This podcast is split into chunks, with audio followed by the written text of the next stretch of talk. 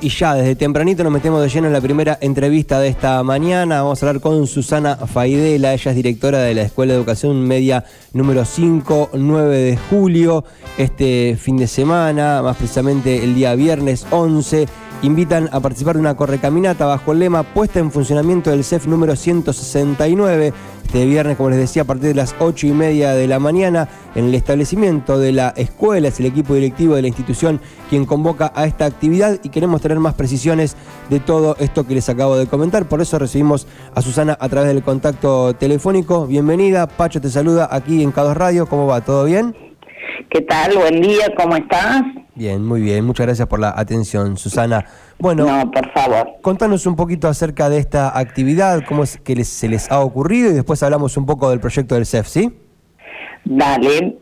Bueno, mm, nosotros hace cuatro años que, que todos los años, como, como parte de, del cierre del área de educación física y también como fin o cierre de la articulación con las escuelas primarias con las cuales nosotros eh, articulamos.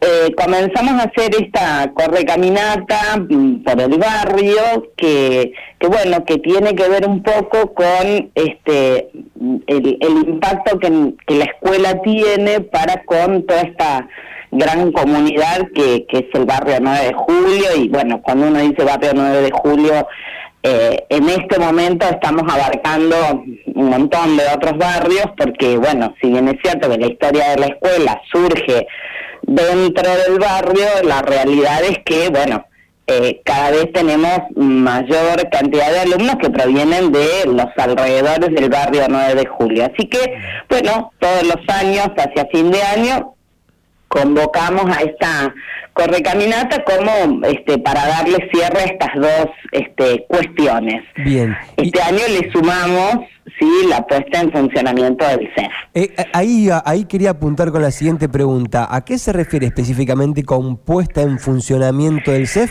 ¿En qué situación está y qué es lo que se debería movilizar para que se ponga en funcionamiento?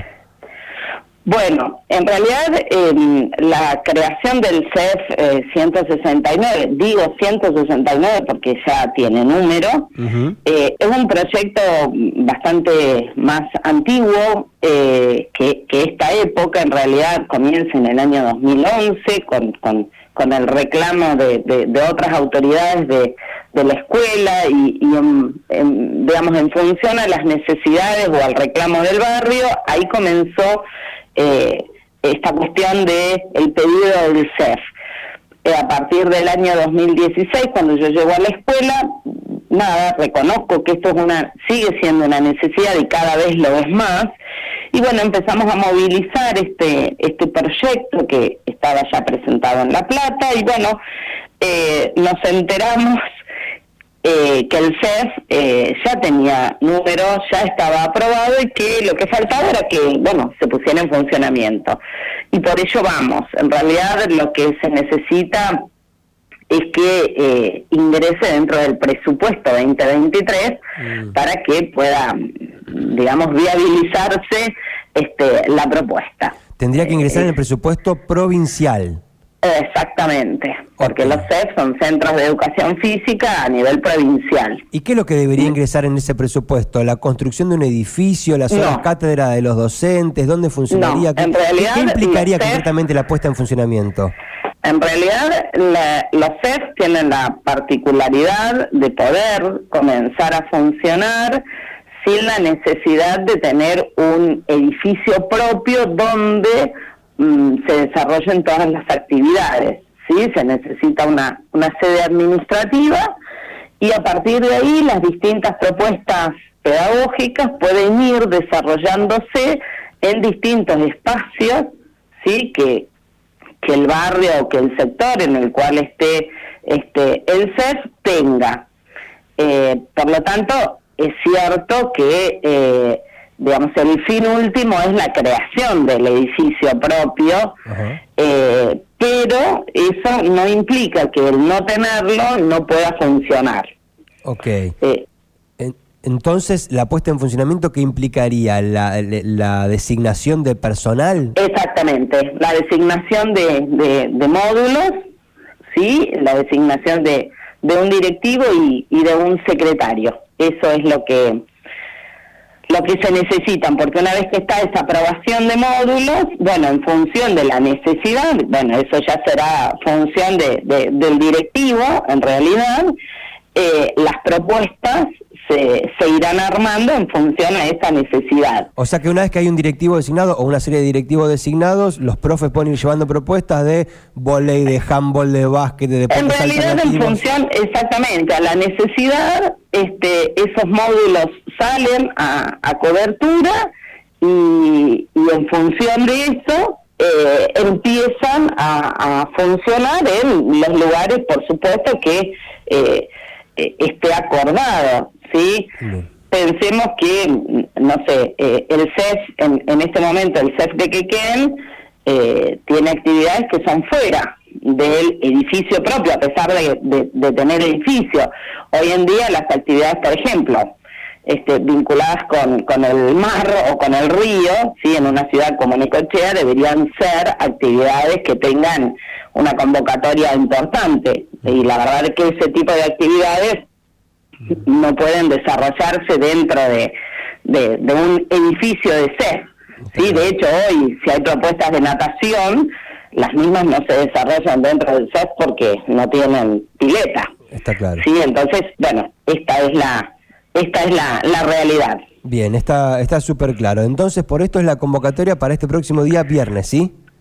Para este próximo día viernes, porque bueno, ya llevamos desde el año, bueno, desde el año 2011 el proyecto, desde el año 2016 que lo desempolvamos un poco y, y todavía, sí, eh, no está en funcionamiento. De hecho, al tener número, eh, está creado, ¿sí? Eh, con su número de expediente, por supuesto.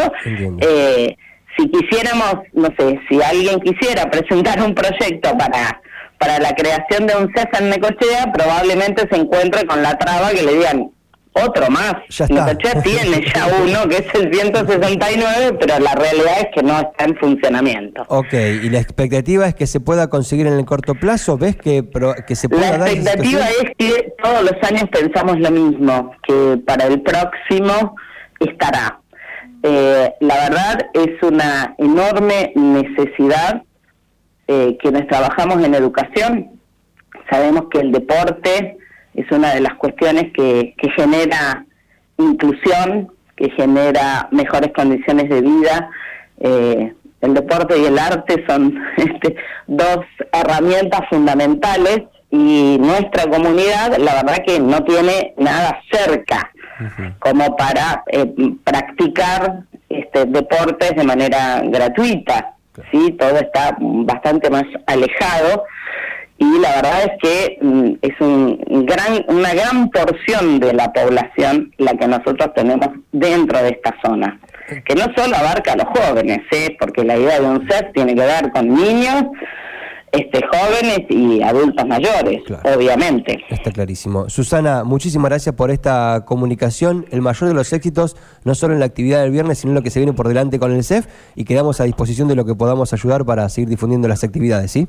Bueno, muchísimas gracias a ustedes por, por, permitirnos este, hacer mucho más público esta, esta expresión de deseo. Excelente, muchas gracias. Hasta cualquier momento. Gracias. Un día de trabajo. Así pasó Susana Faidela, directora de la Escuela de Educación Secundaria número 5 del barrio 9 de julio. Estuvimos hablando de la corre caminata que se viene para este próximo día, viernes 11 de noviembre a las 8 y media de la mañana, pidiendo por la puesta en funcionamiento del CEF número 169, el CEF que le corresponde justamente a una barriada enorme de nuestra ciudad que tiene epicentro en el barrio 9 de julio, pero que se extiende mucho más allá también. Hasta ahí entonces con Susana hablando de la actividad y del CEF de este próximo día viernes.